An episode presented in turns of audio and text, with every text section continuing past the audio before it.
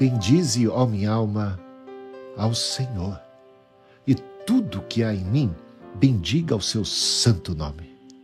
Bendize, ó minha alma, ao Senhor, e não te esqueças de nenhum só de seus benefícios.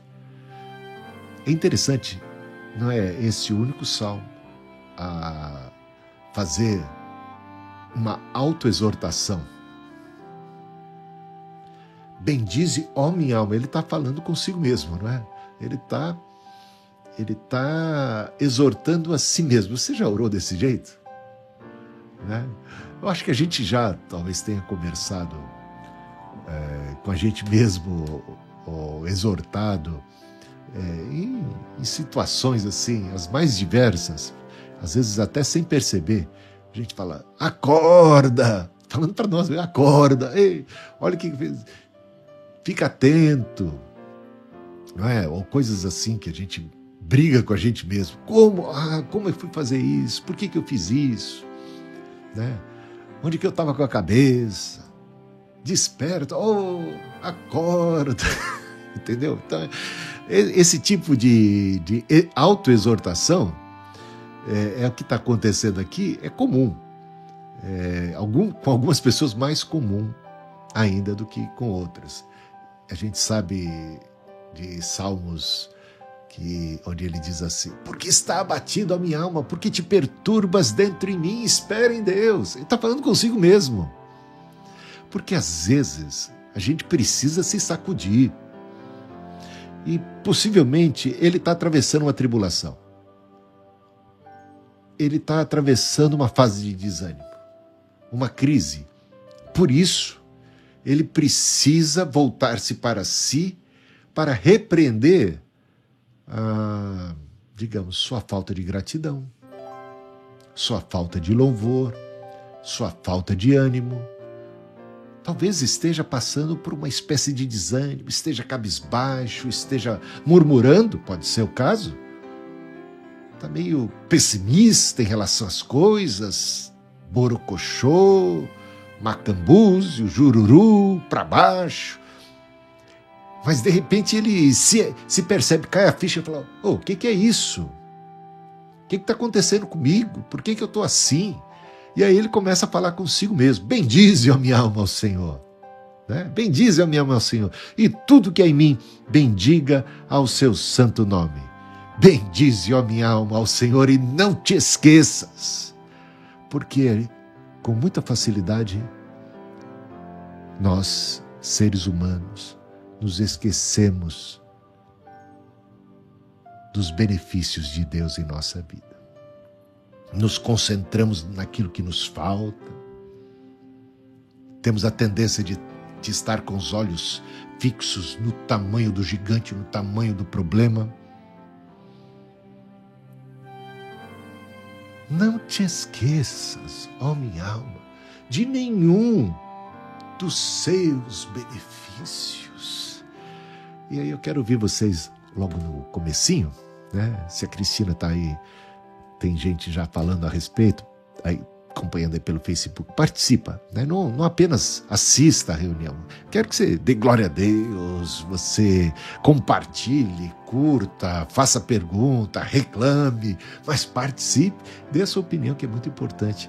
E eu abro aqui, logo no comecinho, sobre, esses, sobre a autoexortação, exortar a si mesmo e também sobre essa questão da gratidão que muitas vezes nos falta e a gente precisa falar: oh, o que, que é isso? Por que estou murmurando? Não posso me esquecer de nenhum dos seus benefícios. Quero trazer à memória o que me dá esperança. Quero discernir a boa mão de Deus na minha vida. Quero, quero, como diz o hino, conta as bênçãos. Conta as bênçãos da sua vida. Dize-as de uma vez se você é capaz. E você vai ficar surpreso de ver quanto Deus já fez. E aí você vai animar seu coração. Olha, versículos 3 e 4 agora. Ele é quem perdoa todas as tuas iniquidades. Olha que razão boa para a gente louvar o Senhor. Lembra disso. Não te, não te esqueça de nenhum dos seus benefícios. Se lembre que Deus perdoa as nossas iniquidades. Que razão para a gente pular de alegria, não é? Ele é quem perdoa todas as minhas iniquidades, quem sara todas as tuas enfermidades. Quem da cova redime a tua vida. Ele passou, ele teve perto, ele teve enfermo. Isso fica claro aqui. Prestes a morrer. E ele experimentou cura, livramento. E ele sabe que isso vem de Deus. Essa salvação veio do Senhor. Então, ele perdoa, ele cura, ele redime a gente da morte. Deus é quem farta de bens a tua velhice, de sorte que a tua mocidade se renova como a da águia. Aí gente lembra né, de Isaías 40, Aqueles que esperam no Senhor renovam as suas forças, eles voam como águias, correm né, como jovens incansáveis, renovam as suas forças. O ânimo que o Senhor dá para nós está conosco, nos fortalece. Testemunha da minha mãe tem a ver com essa questão. O Senhor faz justiça e julga a todos os oprimidos. Então, o Senhor é um Senhor que compra a briga dos desamparados, dos injustiçados, dos oprimidos e que nos conclama a tomarmos partido a favor daqueles que estão sofrendo, dos pobres, necessitados.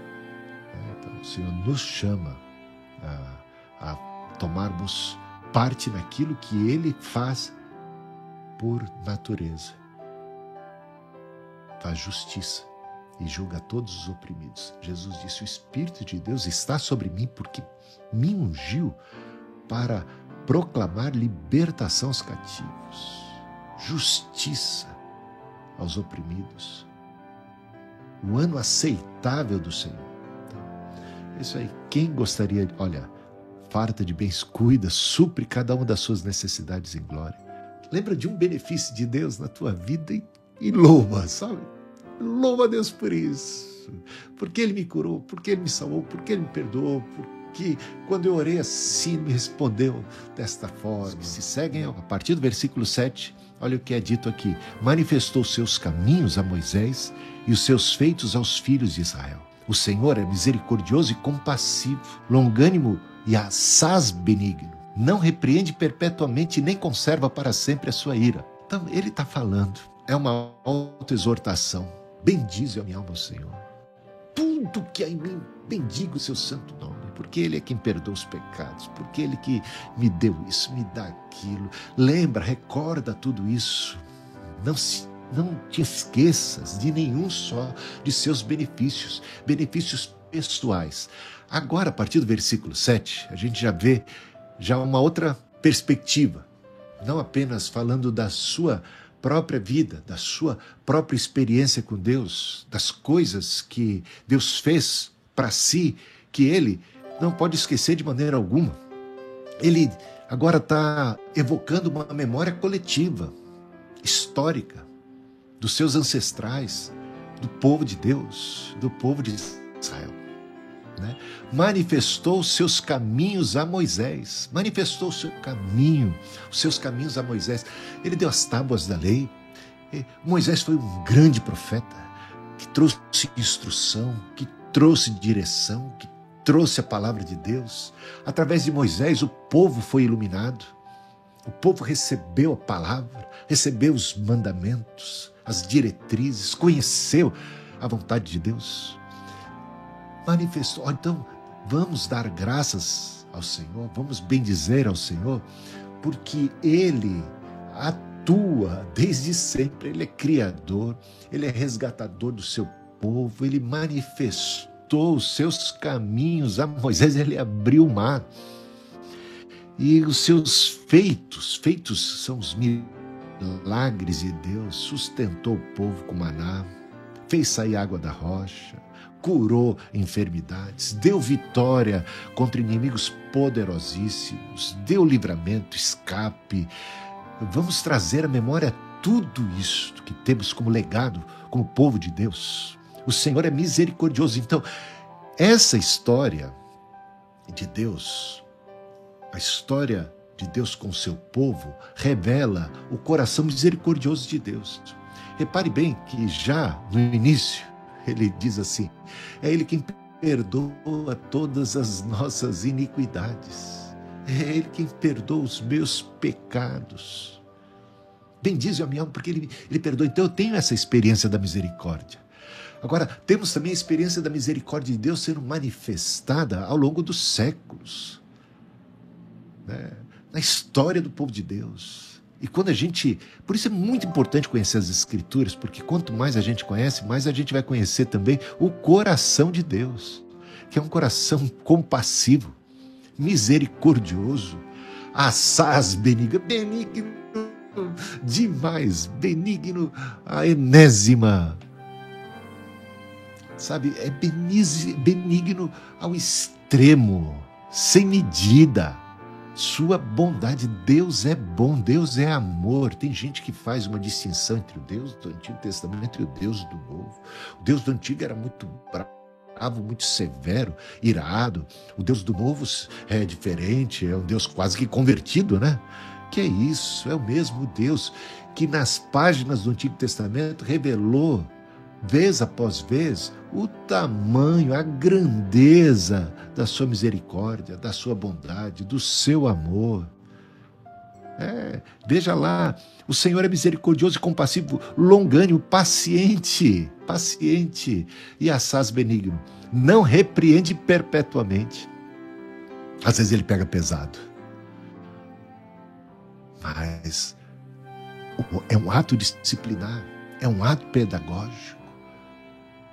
A sua ira dura um momento, mas a sua misericórdia dura para sempre. É isso que a gente aprende nas páginas do Antigo Testamento.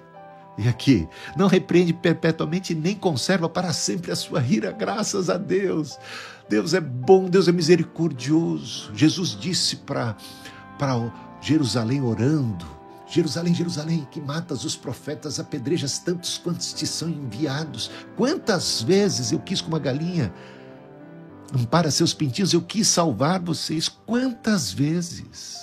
Quantas vezes Deus manifestou sua misericórdia, sua bondade, foi paciente, foi longânimo? Quantas vezes? Estendeu continuamente a sua mão a um povo rebelde, insensato, ingrato, carnal. Que coisa, né? Então, perpetuamente, nem conserva para sempre a sua ira. Versículos 10 e 11. Não nos trata segundo os nossos pecados, nem nos retribui consoante as nossas iniquidades. Pois quanto o céu se alteia acima da terra, assim é grande a sua misericórdia para com os que o temem. Que coisa maravilhosa! A gente aprende, aprende lendo as histórias do Antigo Testamento, que isto se deu na prática. Isso que ele está afirmando aqui é uma constatação baseada nos relacionamentos de Deus com seu povo. Não nos trata segundo os nossos pecados, nem nos retribui consoante as nossas iniquidades. Pois quanto o céu alteia acima da terra, e isso não é pouco, hein? Céu acima da terra, mas é o céu de Deus, é o céu que vai além das estrelas, além do cosmos, além do universo, além do buraco negro. Essa distância abismal, infinita entre céu e terra é a distância que Deus põe os nossos pecados, as nossas culpas de nós. Como Ele nos afasta das nossas culpas, dos nossos pecados. Assim é grande a sua misericórdia para com os que o temem. Mais adiante, quanto dista o Oriente do Ocidente, ainda na mesma toada. Oriente do Ocidente? Qual é a distância do Oriente para o Ocidente? Se a gente for de Oriente nessa direção, a gente nunca vai, vai mais parar. E se a gente for para essa outra direção, para o Ocidente, também não terá fim. É infinito. Isso que Deus faz, essa misericórdia que Deus nos oferece, eu queria ter essa capacidade de Deus. E a gente tem que se exercitar para tê-la, hein? De esquecer, de perdoar mesmo, para valer, nunca mais jogar na cara. Perdão que faz com que a culpa e o acontecido seja apartado de nós, assim como o Oriente dista do Ocidente, assim como o céu dista, é distante da terra. Ah, como um pai se compadece de seus filhos, assim o Senhor se compadece dos que o temem. Ele está pensando num pai legal, né? Está pensando num pai misericordioso. Não em alguns pais que existem por aí, tá? Está pensando no melhor que há de pai na face da terra. Como um pai se compadece de seus filhos, assim o Senhor se compadece dos que o temem. E aqui, pai, mãe, né? esse coração compassivo, paterno, materno. Pois ele conhece a nossa estrutura e sabe, sabe que somos pó. Deus tem piedade de nós, Deus tem pena de nós, Deus sabe quais são as nossas limitações, a nossa fragilidade como estamos cercados de fraquezas, Deus sabe. Quanto homem, quanto ao homem, os seus dias são como a relva. Então ele começa a falar sobre essa finitude, nossas limitações, nossas fraquezas. Quanto ao homem, os seus dias são como a relva. Meu tio faleceu hoje, a gente estava falando sobre isso. Um homem de Deus não chegou a 80 anos de idade. Chegou perto, mas não alcançou ter 80 anos de idade. Faleceu. Talvez alguém possa dizer, ah, viveu bastante. É. Temos pessoas que vivem mais, não é? O vô Raul viveu 104 anos. Mas 104 anos passa. Não é? É uma fração diante da história da humanidade, da história do planeta Terra. Que dirá a luz da eternidade, como isso fica pequeno. Diante de Deus, o eterno, como isso é ínfimo, o nosso tempo. Deus olha lá da sua soberania, do seu trono eterno, da sua condição eterna. Olha para nós e nos vê limitados na inteligência, no saber, no conhecimento, no discernimento, limitado por esse corpo físico, muitas vezes frágil limitado pelas nossas circunstâncias e por todas as propensões carnais confusas que já temos em nós mesmos por conta de uma natureza caída, sujeitos a inúmeros perigos, a morte, as intempéries da vida, as guerras, às doenças, aos acidentes, aos crimes. Tão frágeis somos nós. Deus tem compaixão de nós, tem ciência da nossa condição, se compadece de nós, é misericordioso.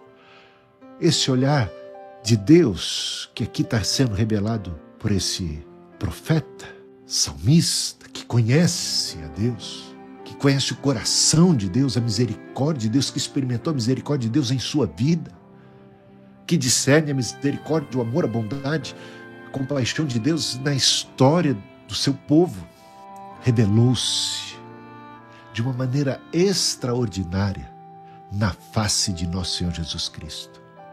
Emmanuel, Deus conosco. E vimos a sua glória como a glória do unigênito unigênito do Pai, cheio de graça e de verdade. E Jesus ia por toda parte fazendo bem. Ele encontrou pecadores de toda sorte. E, e o seu olhar era sempre um olhar de compaixão.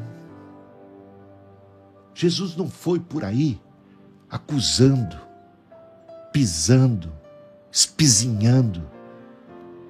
Ele foi fazendo bem, ele veio, ele disse: Eu vim buscar e salvar o perdido. Ele era criticado, criticado inúmeras vezes pelos religiosos da época por estar assim como que se associando, fazendo amizade com pecadores, onde já se viu. Se ele é um profeta de Deus, se ele é um mestre, se ele é um homem de Deus, não poderia estar ali convivendo. E Jesus justificava esse convívio com os pecadores, afirmando categoricamente: Eu vim buscar e salvar o perdido. Eu não vim condenar, eu vim salvar. O juiz é esse. A luz vem em benefício daqueles que estão em trevas, mas existem os que preferem e amam mais as trevas do que a luz. Existem aqueles que amam mais a violência do que a paz, mais o ódio do que o perdão. Existe ou não existe? Ah, infelizmente existe aqueles que amam mais, mais as trevas, mais as coisas espinhosas, escabrosas deste mundo, mais o pecado, mais a exploração, mais a injustiça, mais o egoísmo, mais a vaidade do que o amor e a bondade. Infelizmente, mas Deus sabe que somos pó, que somos fracos, tem misericórdia de nós. E quando Jesus estava aqui, o seu olhar, o seu tratamento em relação aos pecadores é algo magnífico, cheio de graça, cheio de misericórdia. E este é o nosso Senhor que nos chama a, refletir esse caráter, esse coração de Deus. O reino de Deus é justiça, paz e alegria do Espírito Santo.